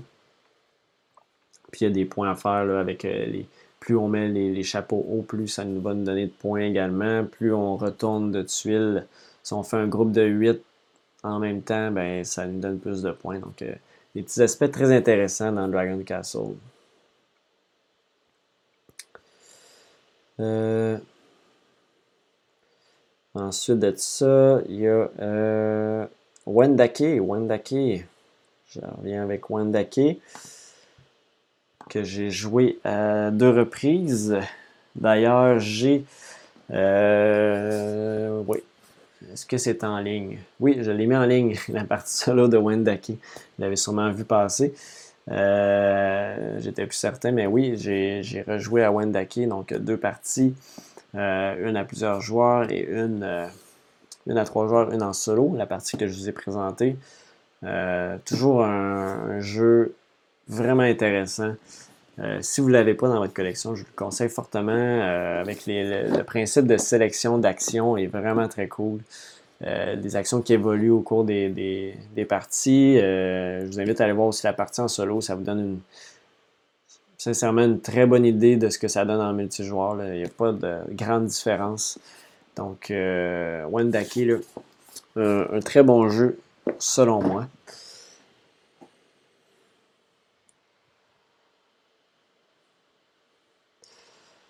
Ensuite de ça, il y a Tramways Engineer Workbook. Donc ça, je ne reviendrai pas non plus trop là-dessus. Euh, j'en ai parlé quand même tantôt, mais c'est vraiment très le fun. On peut jouer, euh, on peut jouer dans le divan, euh, faire les petits casse-têtes que vous voyez ici. On va avoir des, des étiquettes, des cartes en fait, qu'on va pouvoir utiliser dans la partie. Et on peut en rafraîchir seulement que trois cartes par ronde. Puis on va tenter de construire des chemins. Euh, ben, des chemins de tram entre les, différentes, euh, euh, entre les différents bâtiments, puis délivrer les différents travailleurs pour remplir les objectifs de la partie. Donc, c'est vraiment très cool, le Tramways Engineering Workbooks. J'ai joué 13 fois. Juste pour vous dire, là, les parties, c'est peut-être 10-15 minutes. C'est quand même assez rapide. j'ai joué à Six Sticks aussi. J'ai pas la boîte avec moi. Un, petit jeu bien sympathique. En solo, c'était correct. Mais euh, peut-être qu'à à plusieurs joueurs, ça va être un petit peu mieux. On a tout le temps deux actions pour. Euh, on a six, ben, jusqu'à six bâtonnets. Puis il faut faire des formes sur les cartes. En déplaçant jusqu'à. En faisant jusqu'à deux mouvements. Puis il y a des certains. des rotations de bâtons qui sont gratuites. Donc ça permet des fois de remplir nos, cartes d'objectifs puis faire des points. Donc euh, bien sympathique. Six Sticks. Euh, j'ai joué à Hive aussi. Hive, pour la première fois, je n'avais entendu souvent parler euh, de ce petit jeu-là. Hive, euh, bien cool. Hive où on va tout simplement tenter d'entourer la reine adverse. Puis c'est tout. Lorsqu'on réussit à l'entourer, ben, on gagne la partie. Donc c'est très stratégique, très abstrait et stratégique. Puis chaque petit insecte a des différentes façons de se déplacer sur le plateau. Donc, euh, vraiment très cool. Hive. Euh, ensuite de ça, rapidement, euh, j'ai joué à Pulsar 2849. Ça, j'ai vraiment apprécié l'expérience de, de, Pulsar. Thématique espace, habituellement, ça m'attire pas beaucoup. Mais euh, celui-là, j'ai vraiment trouvé ça cool. Euh, la gestion des dés, on va recruter des. Ben, on va chercher des dés. Euh, on va les acheter d'une certaine façon parce qu'ils vont le faire bouger sur certaines pistes, soit la piste de positionnement d'ordre du tour ou la piste pour aller avoir des petits blocs, des petits blocs magiques ou je sais pas trop, des petits blocs qui nous. je me souviens plus c'est à quoi. Qu'est-ce qu'ils représentent, mais ces petits blocs-là vont nous permettre de faire plein de choses dans la partie. Euh, des petits cubes blancs. Euh, puis, euh, il y a des objectifs de fin de partie qui sont tout le temps différents quasiment à chaque partie, fait que ça renouvelle. il y a des pouvoirs spéciaux qu'on peut débloquer à chaque ronde, des nouveaux qui s'ajoutent tout le temps, mais on peut les planifier. On a notre petit plateau personnel aussi qu'on peut débloquer certains pouvoirs aussi également qui vont nous permettre de, faire des points. On se promène dans l'espace, on met des, des pulsars, des pulsars où on va explorer les différentes galaxies, je crois, ou les étoiles en fait, différentes étoiles avec les planètes qui autour. Puis on peut mettre euh, des marqueurs sur les planètes. Donc plus on a voyagé, plus ça nous fait des points. Donc plein de façons intéressantes. J'aime bien la mécanique de dés euh, qu'on va acheter euh, dans la partie. Puis ça nous donne une force à notre action. Donc très cool. plus sort 2849. Là, vraiment, j'ai grandement apprécié. ensuite de ça, j'ai joué à Marbology. Marbology, qui est même pas sur. Euh, je l'ai même pas trouvé sur Board Game Geek. Euh, c'est un jeu plus euh, abstrait de. en fait, de. C'est des petits casse-têtes, des petites cartes à résoudre, dans le fond, qu'on va déplacer des tuiles. donc, en temps un espace ou deux. Et puis, on déplace les tuiles pour réussir à amener chaque bille dans, la, dans son cercle de couleur, dans son point de fin. Et lorsqu'on a réussi, ben, on passe au euh, puzzle suivant. Donc, un petit jeu encore là que c'est facile à jouer euh, dans, le, dans le sofa. Euh, très, une belle qualité de jeu. La petite boîte en bois est vraiment très bien faite. Donc, Marbology. ensuite de ça, j'ai joué à Reef. Donc, à Reef. Reef que j'ai aimé. Euh, mais j'ai pas été plus que ça enthousiasmé par ce jeu-là. Euh, c'est sympathique, on fait des petites cartes d'objectifs, on essaie de planifier nos affaires. Euh, on est un petit peu. J'ai l'impression que la chance du roulement des cartes va favoriser certains joueurs. J'ai l'impression d'avoir été beaucoup favorisé avec les cartes dans la partie. J'ai comme gagné très facilement. Euh, tout au long de la partie, j'avais toujours plus de points que tout le monde. Puis c'est pas parce que je jouais mieux, c'est juste que ça tombait comme ça, que des fois, certaines formes à faire euh, se présentaient devant moi dans les cartes qui sortaient. Donc, euh, mais c'était bien quand même. le, jeu est beau, mais sans plus, là, je suis content de l'avoir essayé, mais c'est pas un jeu que je me procurais plus que ça. Euh, il y en a d'autres jeux dans le même style que je préfère, comme Azul par exemple, qui, qui, à mon sens, plus stratégique que là, on se.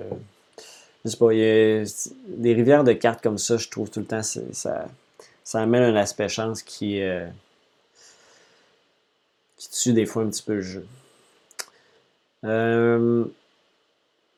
ensuite de ça, euh, Ice Society. Ice Society que j'ai essayé. Ça, c'était vraiment très fun. C'est comme petit jeu. Hein. C'est quand même un vieux jeu. Euh, où on va euh, miser sur des, cartes. Soit des cartes qui vont nous donner un certain rang dans la société. Et l'argent qu'on dépense, qu'on mise, si on remporte, bien sûr, on le perd. Si on ne remporte pas la mise, on la conserve. Et à la fin de la partie, pour gagner, il faut pas être le. Si on est le joueur qui a le moins d'argent qui reste dans ses mains, ben on perd la partie automatiquement. Donc on ne peut pas gagner. Donc il faut quand même faire des mises euh, de la bonne façon. Et puis euh, les parties sont tout le temps différentes. Pardon, les parties sont tout le temps différentes. Euh, en fait, c'est que il y a un certain nombre de cartes vertes qui vont sortir, des cartes spéciales.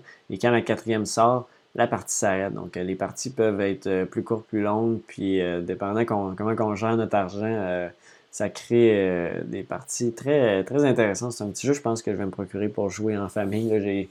J'ai vraiment trouvé ça très intéressant, Ice Society. Ice Society. ensuite, j'ai joué à The Great Earthline Hauling Company. ça aussi, c'était le fun, un petit jeu de pick-up and deliver. Euh, vraiment très simple.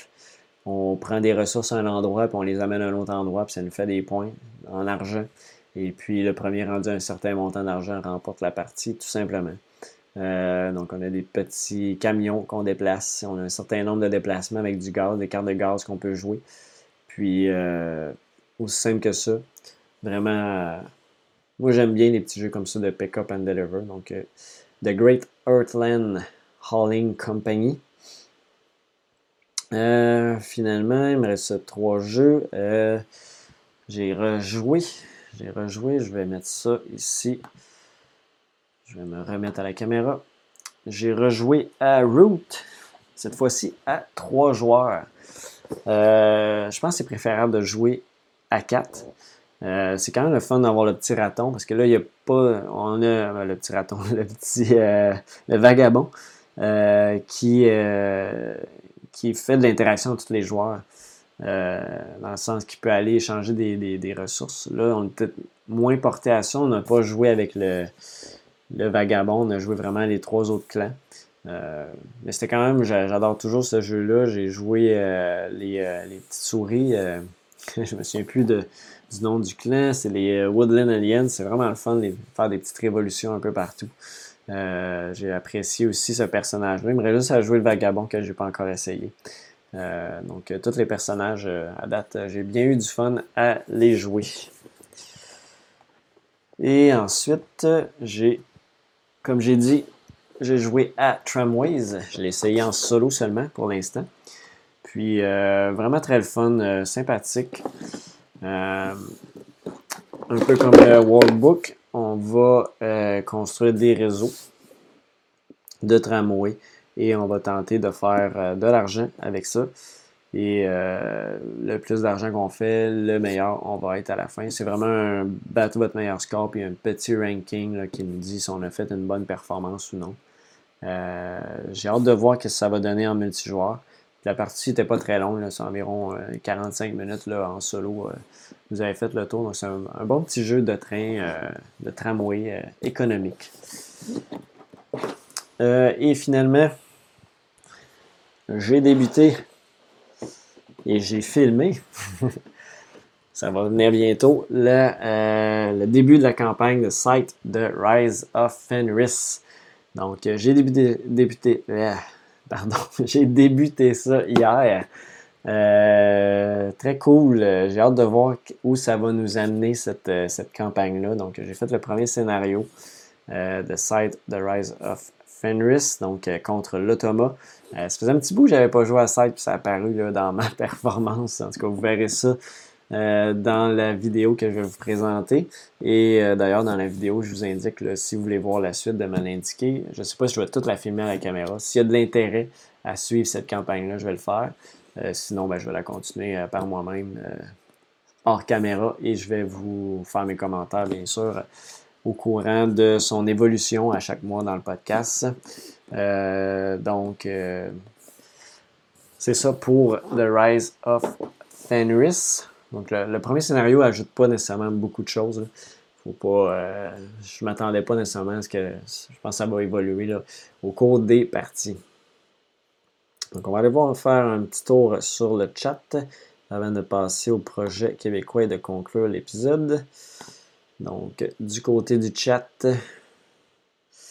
on me dit. Euh, je reviens ici. Euh, on me dit euh, un, jeu de Chip Theory Games, pas le meilleur apparemment celui-là. On parle de Triplock ici au bord du jeu. Euh, ouais, Triplock, il est bon, mais je pense qu'il s'essouffle rapidement. Les premières parties, je trouvais ça vraiment le fun, puis finalement, ben, je me suis rendu compte que ça revenait souvent du pareil au même, en tout cas en solo. Lucky Joke Dice, tu me dis que tu le préfères en duel. Ouais, je ne l'ai pas essayé en duel.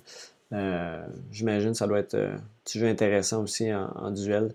Peut-être un, un challenge différent, on peut dire. Euh, toi, tu, le trouves bon, euh, le Kid Dice. Euh, au bord du jeu, tu dis oui, tu l'as mis en ligne, ouais, effectivement, Wendaki. Et oui, c'est sympathique, Wendaki. le Kid Dice, tu dis jeu de Go 2.0 pour Hive.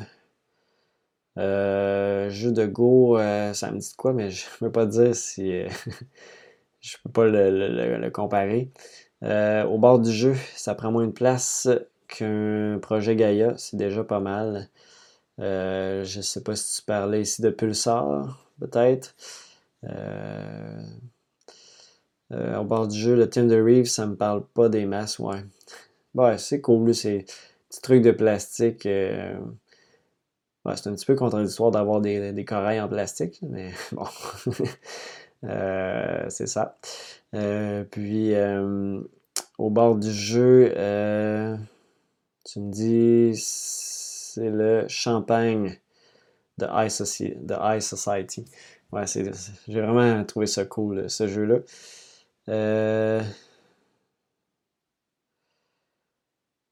euh, tu dis, euh, Lucky Jedi, tu dis, oh oui, je voulais le faire, merci. Peut-être que tu parles de Site of Rise of Fenris. Euh, Ludovic Nedelka, tu me dis, moi je suis intéressé pour que tu filmes toute la campagne. Ok, ça fait déjà une personne intéressée. je vais la regarder quand je l'aurai terminé. Ouais, c'est ce que je me dis aussi, c'est que je pense que ça peut être le fun si on aime la campagne de regarder euh, euh, quand on l'a. C'est ça, quand on l'a déjà fait pour voir qu'est-ce qui va se passer. donc, on va passer au projet québécois est terminé. Ça fait presque deux heures. C'est que j'ai pas commencé tout de suite au début, mais ça fait peut-être un peu long comme épisode. mais quand, quand arrive le temps des scènes, c'est un petit peu. Toujours ça, je m'éternise peut-être un petit peu trop. Donc, euh, on y va là. On va passer là. On va passer au projet québécois.